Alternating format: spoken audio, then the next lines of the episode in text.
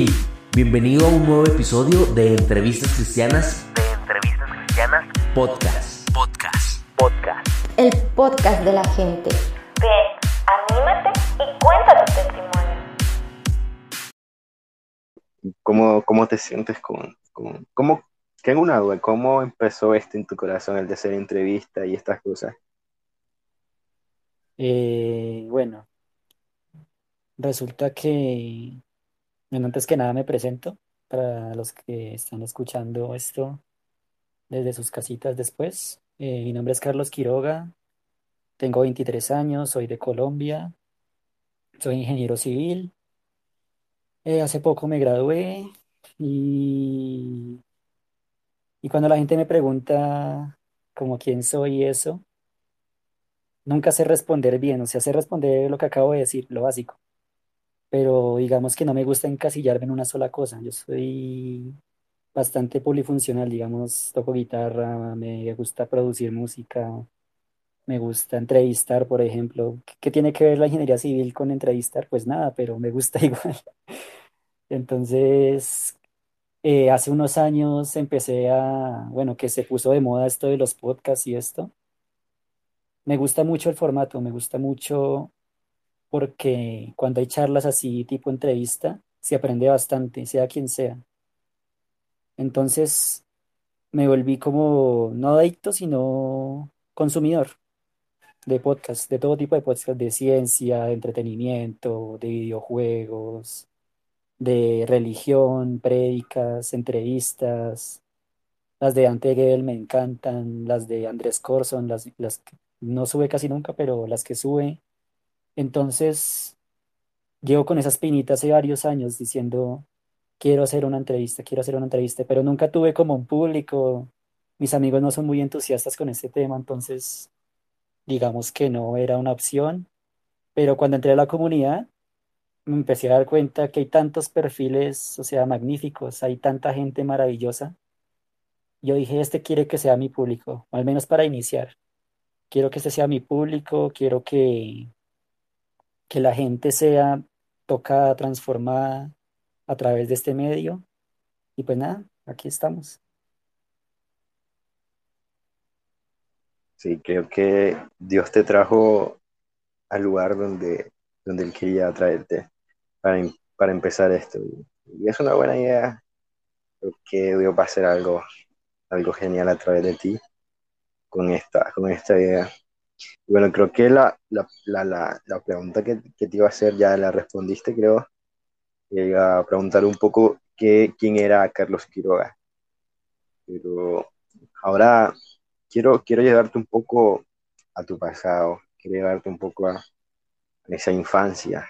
Y quiero que, que nos cuentes un recuerdo que tengas de cuando eran niños. Sabes que siempre todos tenemos como un recuerdo de niños, de pasamos momentos geniales y siempre está ese recuerdo que, que nos gusta siempre recordar. Bueno, digamos que mi niñez no fue nada sencilla. Eh, también vengo de un hogar dividido, vengo de muchos problemas de autoestima, de bullying, de, de rupturas amorosas, de pecado. A pesar de que desde muy chiquito fui cristiano, eso no impidió de que Satanás me atacara con toda desde, desde niño. Tengo muchas heridas aún sanando por esto, pero si me quedo con un momento feliz fue cuando nació mi hermano. Hace muchos años, eh, cuando mi mamá me, me- me dijo la noticia, yo pues era un niño de 11 años, yo pues como que no asimilaba lo que era tener un hermano, o sea, yo ya estaba como grande y no, o sea, para mí no era, no era como algo que quisiera tener, o sea, yo decía, no, ahora, o sea, yo como todo niño piensa egoístamente que ahora ya la, lo que me dan ya no va a ser solo para mí, bueno, etcétera. Pero cuando llegó fue un sentimiento tan bonito porque, o sea, yo lo abrazo y lo siento como si fuera mi hijo. Y, mi único objetivo desde que él nació ha sido que él no pase por lo mismo por lo que yo pasé, porque yo quiero que él sea feliz. Entonces me quedo con ese momento feliz de mi infancia, el nacimiento de mi hermano.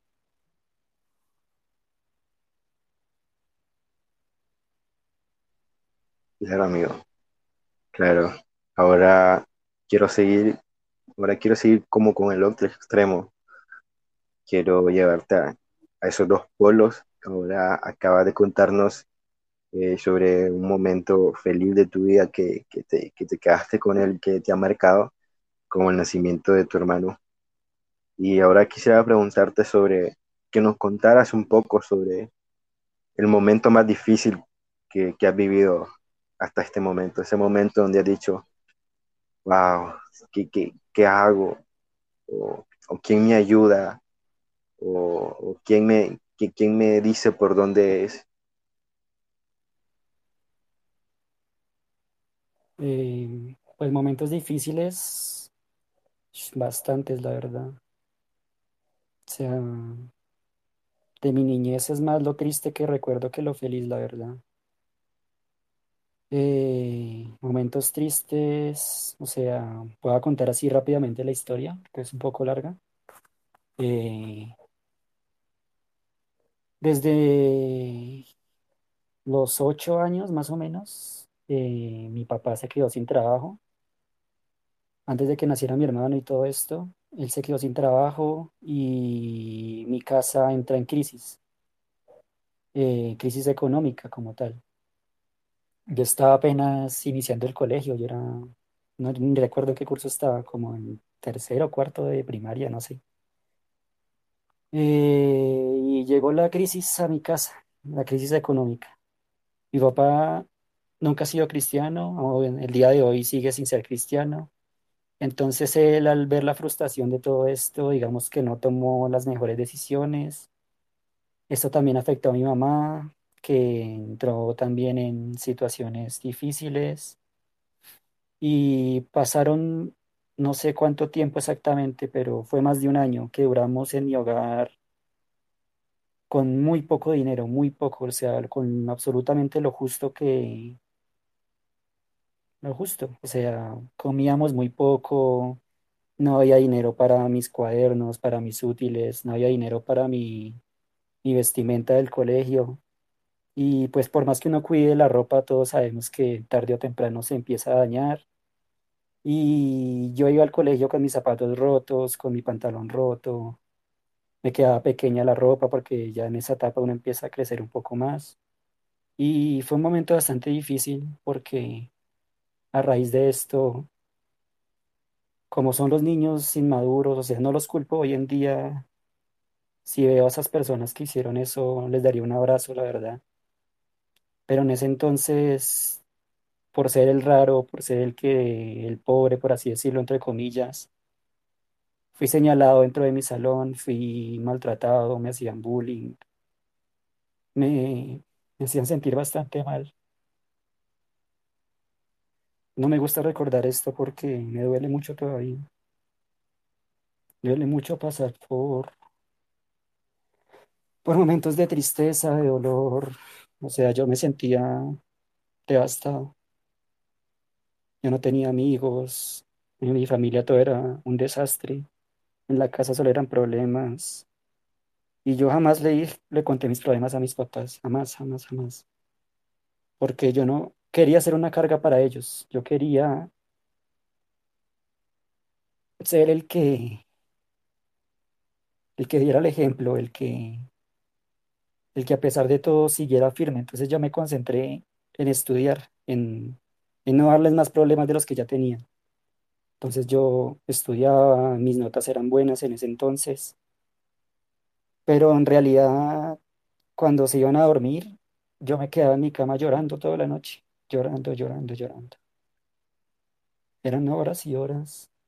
Y pues un niño en esa edad no tiene tan presente a Dios, no tiene tan claro lo que es la idea de Dios. Yo en ese entonces, por más que ya iba a la iglesia, a la escuela dominical, no hacía más que, sí, prestar atención y, y aprender, pero como tal no veía a Dios como un refugio en ese entonces. no lo conocía, no sabía quién era.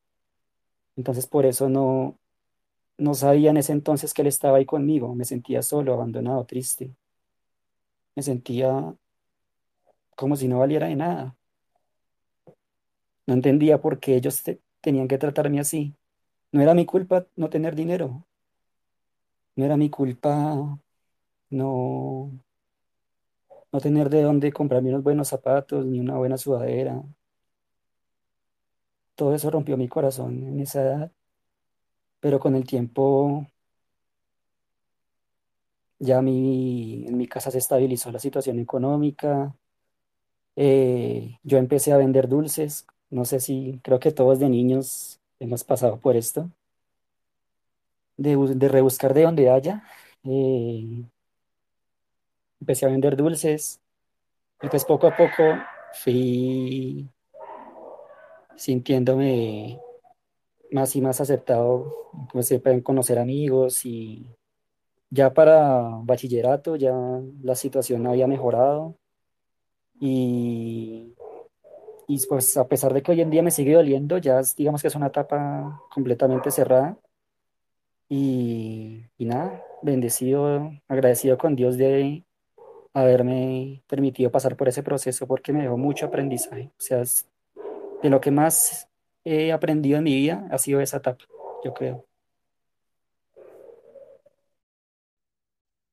Sí, amigo, yo, yo me siento muy identificado contigo, con, con este, con esta historia, porque también mi vida fue así cuando estaba chiquito.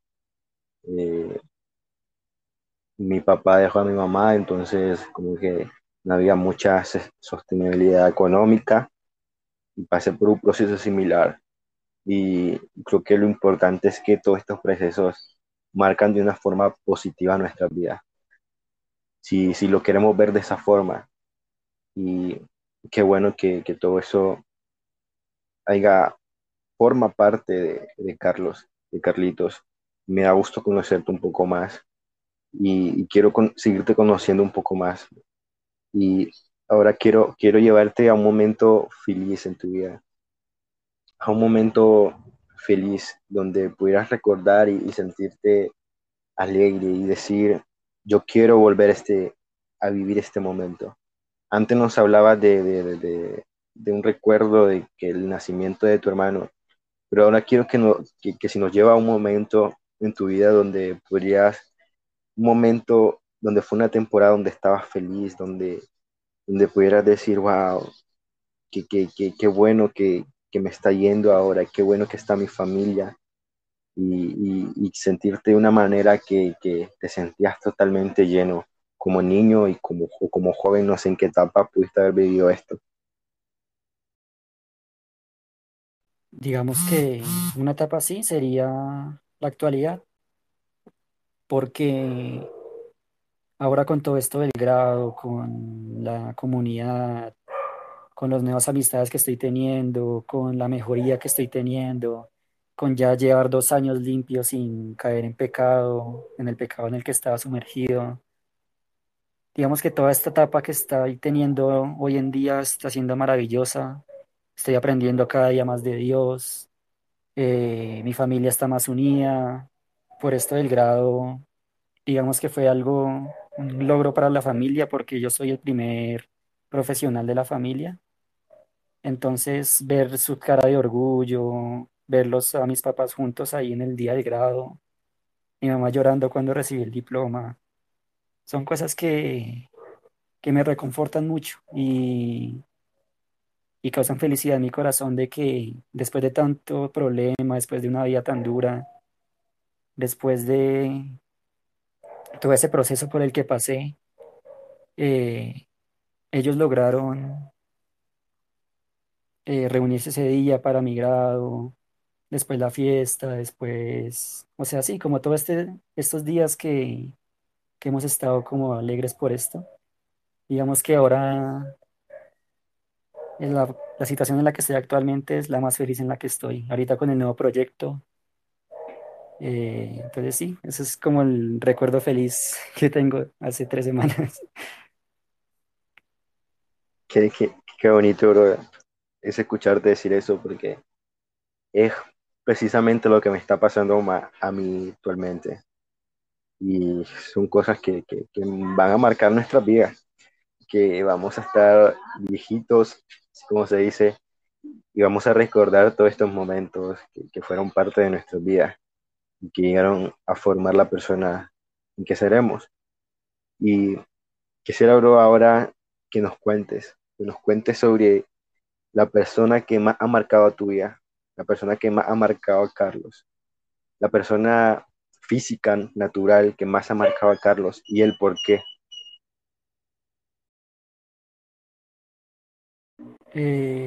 Persona, yo diría que mi mamá. Desde niño, ella ha sido un ejemplo para mí, tanto en las etapas duras como en las etapas eh, alegres. Digamos que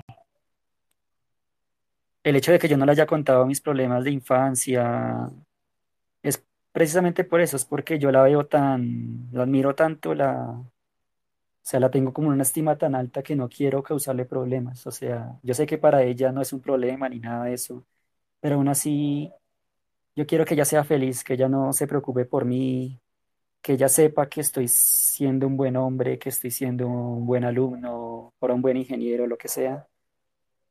Eh, y por eso digamos que no tuve como esa valentía de contarle mis problemas, pero aún así ella la admiro totalmente. Algo que me enseñó ella desde niño y que por eso fue que salimos de esa crisis fue el valor del diezmo. Porque cuando ella empezó a diezmar fue que sus problemas económicos se empezaron a alejar.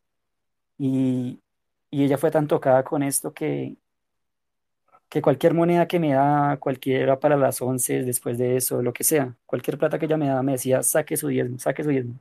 No importa si son 100 pesos, 200 pesos. No importa si, si tiene que darlo cada tres meses porque no, no tenía ingresos mensuales, no importa. Pero es siempre su diezmo. Y yo siempre le echo caso a ella en ese aspecto y, y desde que lo he hecho, a mí jamás me ha faltado nada. Yo estudié gratis todo mi colegio, toda mi universidad en un país como Colombia, donde menos de un 10% de la gente tiene acceso a, a la educación superior y que yo lo haya logrado gratis por becas, por esto, es un indicio de que, de que Dios está aquí con nosotros, con nuestra familia y me reconforta mucho. Entonces la persona que más admiro es a mi mamá por todo lo que me ha enseñado, por lo trabajadora que es. Es impresionante la forma en que trabaja, o sea, ush, ella es incansable. Puede estar molida del cansancio, pero aún así sigue, sigue, sigue, sigue. Y entonces por eso la admiro, porque es mi modelo a seguir, mi inspiración, la persona que más amo junto con mi hermano. Y, y nada, esa es la persona, la respuesta a la pregunta. La- las mamás son como, son como esas rocas fuertes que, que nunca se doblegan, que siempre están ahí. Me acuerdo a mi mamá también que trabajaba, pasaba todo el día trabajando, después llegaba a atenderme a mí y hacer cosas de la casa. Y es, las mamás que, que son valorosos, val- de gran valor tenerlas porque a través de ellas se manifiestan, se manifiesta Dios. Y a través también de un padre. Y, y yo soy de los que digo que, que hay que valorar mucho los esfuerzos de nuestros padres, los esfuerzos que hacen para, para que nosotros podamos llegar a ser alguien, porque el sueño de ellos, a veces tal vez ellos no cumplieron sus sueños, no llegaron a estudiar, no llegaron a ser profesionales, pero ellos anhelan vernos a nosotros y, se esfuerzan porque, por- porque lo hagamos, porque lo logremos. Y el honrar ese esfuerzo, creo que y tenerlo presente siempre en nuestra vida, creo que es algo fundamental y algo que, que nos llena el, el saber que tuvimos a esa persona ahí especial que siempre nos apoyó y siempre confió en nosotros. Y pasando, quiero pasar ahora a la siguiente pregunta. Eh, quiero que nos cuentes cómo fue ese, porque tú me dijiste que siempre fuiste, creciste en una eh, familia cristiana y siempre fuiste como cristiano, pero me imagino que fue hasta cierta edad donde llegaste a un punto donde pudiste conocer a Dios verdaderamente como es. Entonces quiero que nos cuentes un poco de esa historia. Y después, que por qué la decisión de, de seguir a Dios, de seguir a Jesús, de seguir su camino y, dejar todas tus metas que tenías tal vez propiamente, todos tus deseos y morir a, a ti mismo por seguirlo a Él.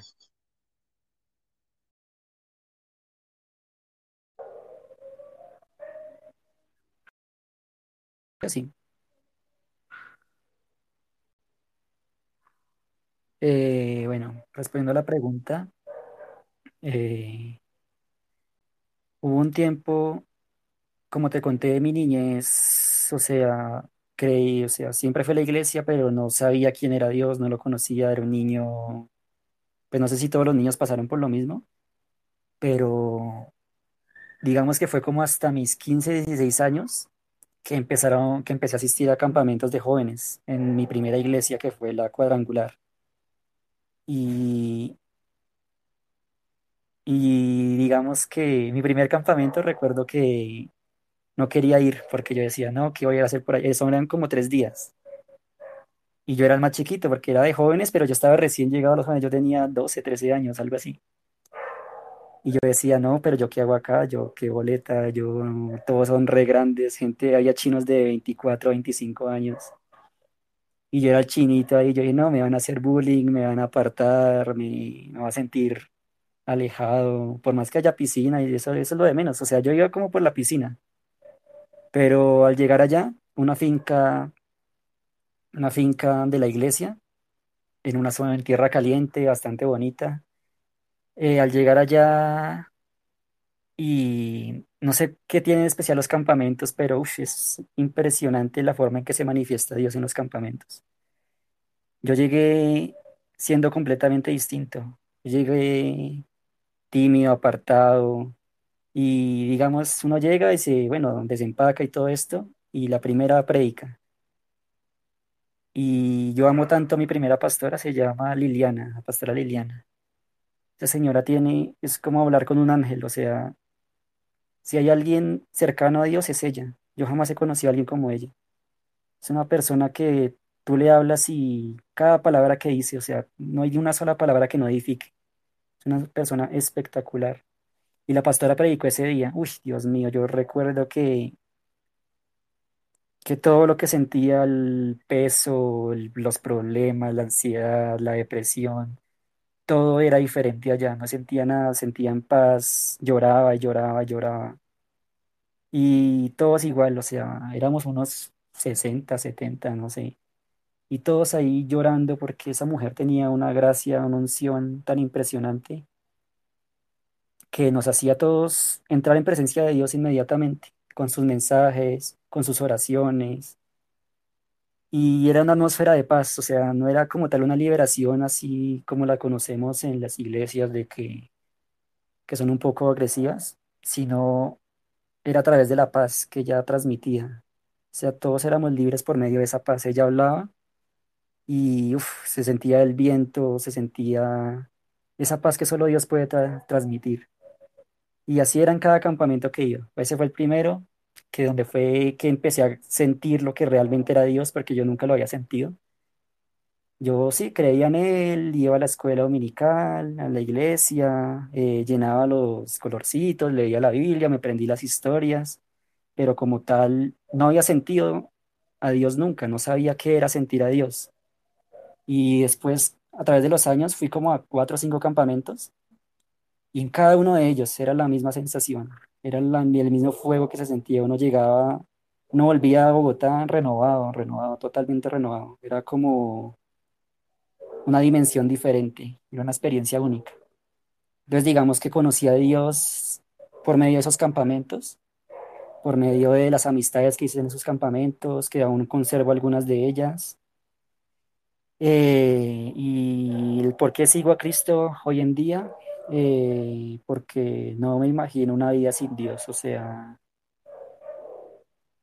todo lo que está pasando estos días, todo lo que la pandemia, lo que sea, Se han llegado miles de problemas a mi vida todos estos años, pero desde que estoy con Dios, o sea, no soy capaz de imaginarme qué sería de mí sin Dios. O sea, yo creo que me enloquecería, no sé, me, sea, sí, no, no, no, ni siquiera sé qué podría pasar, o sea, no me imagino una vida sin Dios. Yo estoy decidido completamente a entregarle mi vida a Dios y esa es lo, mi causa por la que lucho, mi testimonio por el que peleo. Me- también me encanta predicar igual que a ti, me encanta compartir la palabra, me encanta ayudar a las personas, hacerlas sonreír.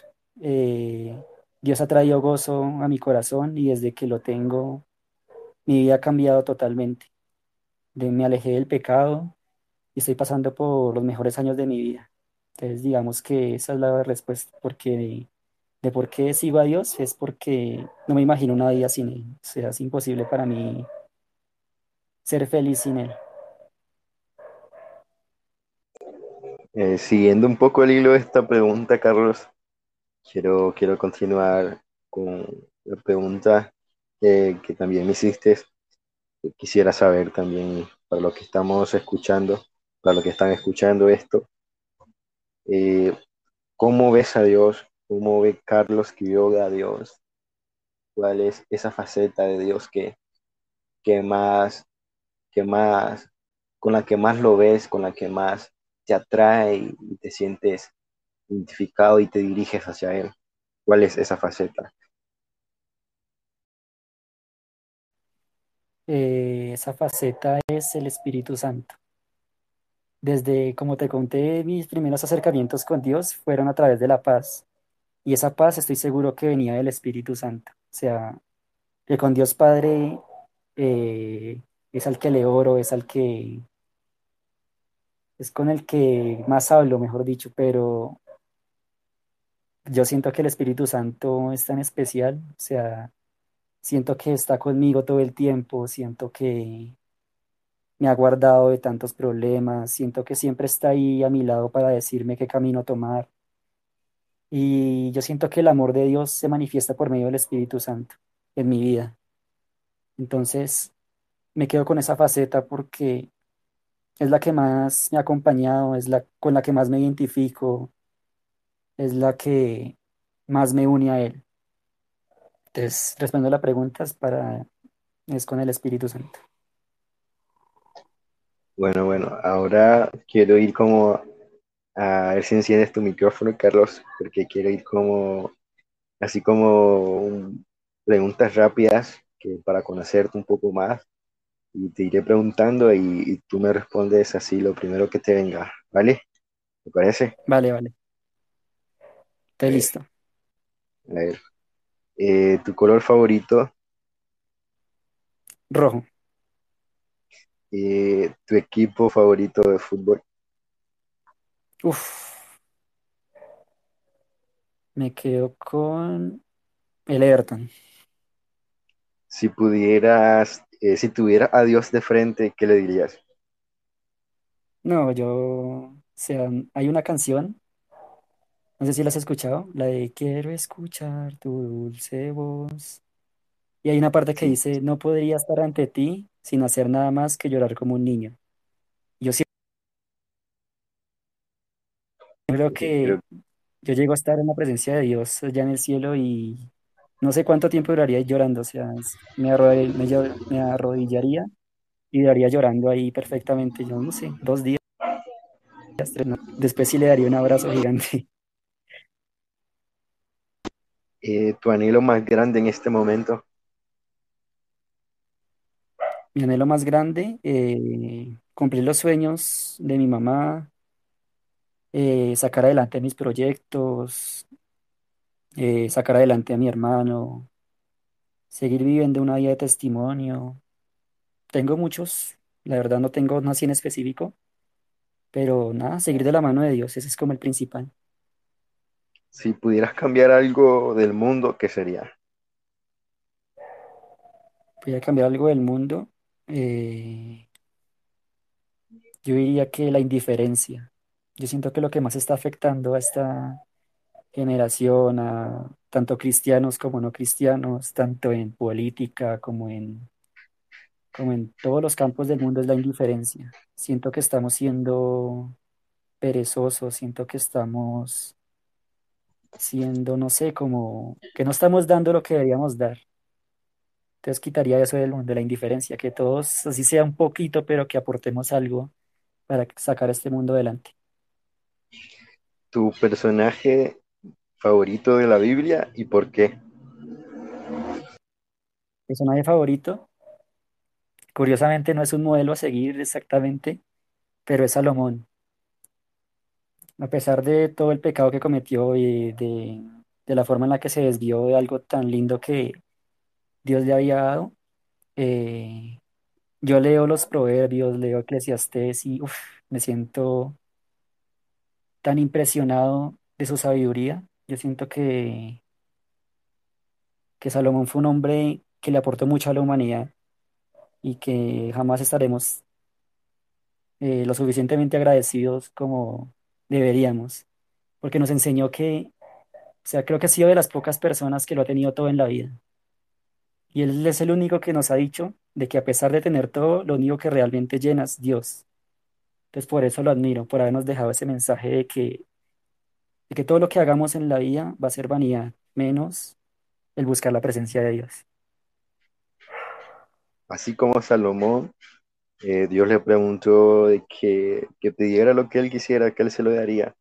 Si Dios te hiciera esa pregunta a ti, Carlos, ¿qué, qué responderías? Esa pregunta.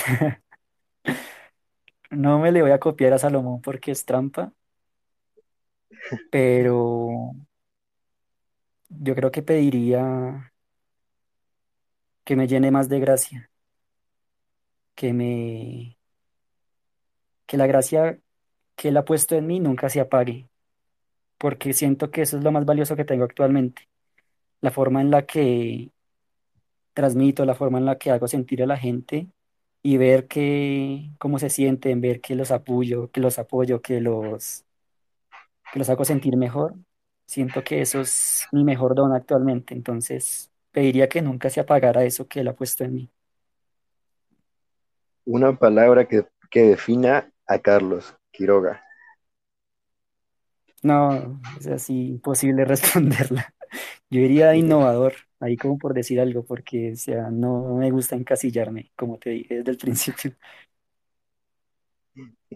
Este, bueno, vamos con una pregunta similar. Una palabra con la que pudieras describir esta generación. Una palabra con la que describiera esta generación, digamos que sería la iniquidad. Yo siento que la gente cada vez es más mala, cada vez hay más maldad en el mundo. Y es algo que me duele mucho ver en mis amigos, o sea, en la universidad yo era el único cristiano, el completamente el único. Y ver a mis amigos que sabiendo que están haciendo las cosas mal y sigan por ese camino y que ya después de seguir y seguir y seguir sigan estando ahí y ya que les empiece a dar igual el hecho de que están lastimando a personas, de que se están lastimando a sí mismos. Y en todos los campos lo veo, en la gente, en las calles, cada vez hay más violencia, cada vez hay menos solidaridad entre los, entre las personas. Eh, siento que tanto la comunidad como todos los cristianos que en el mundo tenemos que trabajar en esto porque no puede ser que, que esté el mundo así y nosotros sigamos cruzados de brazos. Si tuvieras la oportunidad de, de cambiar la relación que tuviste con una persona, eh, ¿cuál sería esa persona y por qué? Mm, yo creo que con mi primera novia, porque obviamente fue una- un romance de jóvenes, no sabíamos lo que hacíamos, no fue en los tiempos de Dios, no fue con la voluntad de Dios, éramos niños estúpidos haciendo cosas de adultos que no sabíamos hacer. Pero yo siento que si hubiéramos hecho las cosas, hubiéramos hecho las cosas bien, eh, todo hubiera sido completamente distinto y hubiera habido un propósito entre nosotros. Pero pues cometimos el error, hubo corazones rotos, sentimientos divididos, eh, hubo gente afectada y pues nada, eso cambiaría. Yo creo que, que no fue la decisión correcta y me arrepiento, ya me arrepentí y ya es algo superado, pero aún así hubiera sido algo lindo haberlo hecho de la forma correcta. Eh, si pudieras volver al pasado y hablar con Carlos del pasado, ¿qué, qué le dirías? Uf, complicada esa pregunta. Depende, yo diría que a mí yo de niño, o sea, yo lo vería así llorando en su cama y lo único que haría es ir a abrazarlo, porque él cargó todo el peso solo. Él no, no entregó esa carga ni a Dios, ni a sus papás, ni a, digamos, líderes de la iglesia que pudieron haberlo ayudado. Él cargó con todo eso solo. Entonces, lo que más necesitaba ese Carlos de niño era un abrazo y nunca lo tuvo. No por culpa de las personas, sino por culpa de él mismo que decidió aislarse. Entonces yo le daría ese abrazo que tanto necesitaba y le diría fuerza, fuerza porque vas a ser alguien grande y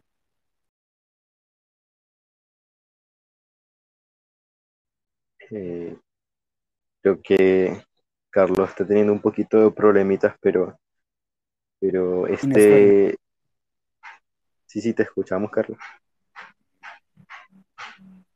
que había perdido un poco la conexión, se había perdido. Ah, me, me asusté.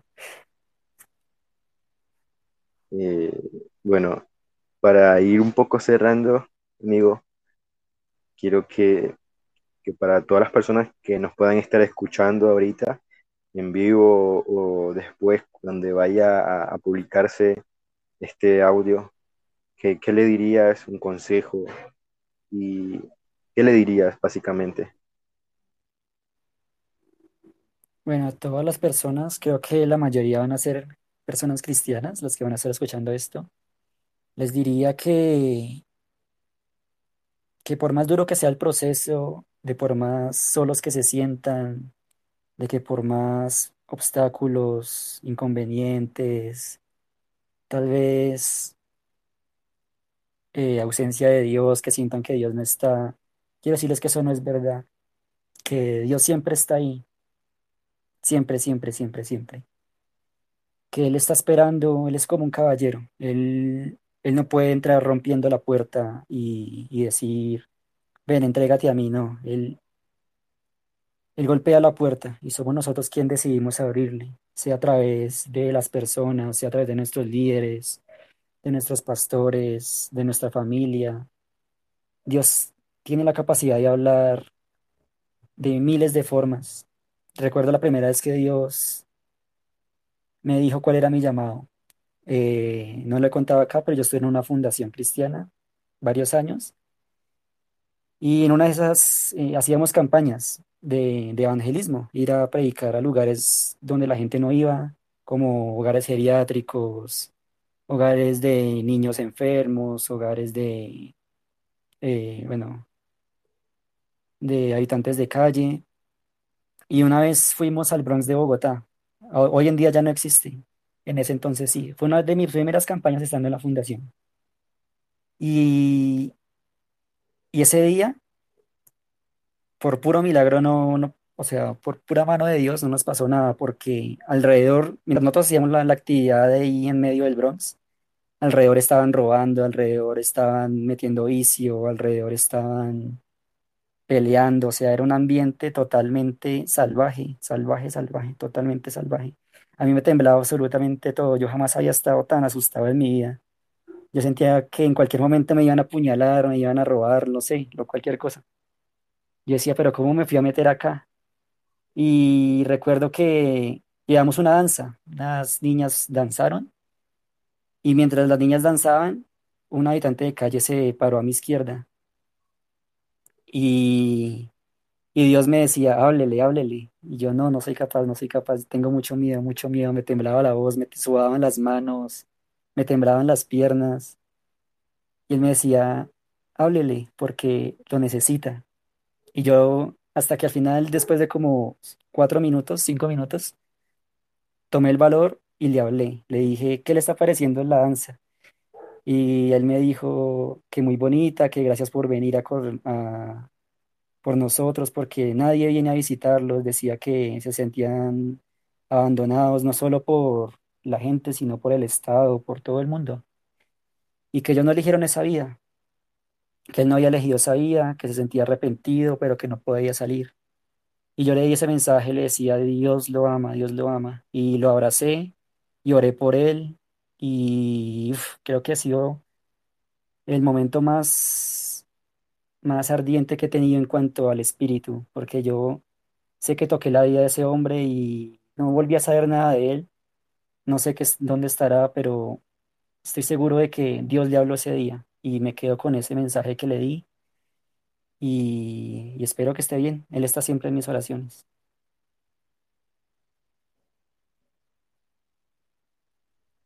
Eh, Carlos, bueno, ya, ya estamos casi terminando esto y quiero preguntarte si, si ya antes habías tenido una entrevista o, o esta es la primera también como, como me pasó a mí. Esta es mi primera vez, no. ¿Y Estoy aquí tal? como a la deriva, ¿Cómo, no, no tenía miedo. También tenía ese cómo, miedo de no saber qué responder y eso. cómo- cómo sientes que fluyó? Sí. Pues me sentí cómodo, me sentí recordando, se momentos nostálgicos que me dieron ganas de llorar por recordar mi niñez y eso, pero después ahora estoy alegre porque una vez más recuerdo de donde Dios me sacó y sé que este testimonio le va a ayudar a las personas a aumentar su fe y los que quieran conocerme mejor, pues para conocerme mejor también.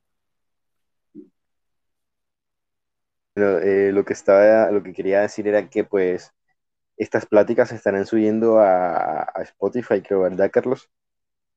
Exacto, ahorita las descargo, eh, hago los ajustes, de pronto meto música de fondo, no sé, y las subo a Spotify y ahí ya empezamos a, a divulgar. Y tienen la, la, creo que el Instagram de Carlos ahí en su perfil. También tienen el Instagram mío ahí en mi perfil por si tienen alguna pregunta, alguna duda, para que la puedan hacer. Y, nada, fue un gusto estar acá compartiendo contigo, Carlos, y conocer más, conocerte más íntimamente, amigo. La verdad que lo que me has platicado hoy me he sentido identificado en ciertas partes y me llena mucho conocerte más y deseo conocerte aún más, bro. Gracias, en serio. Gracias a ti, mi hermanito, por la confianza, por el tiempo y, y nada, agradecido por las preguntas, estuvieron muy buenas, algunas me corchaste, pero en otras supe que eran de parte de Dios y espero que todos estemos aprendiendo de este nuevo programa. Vale, amigo. Los siguientes días habrán más transmisiones, así que se estarán haciendo, así que nada, seguimos con esto y, y que Dios los bendiga y nos vemos hasta la próxima. Vemos. Bye, bro. Bye, gracias. Dale.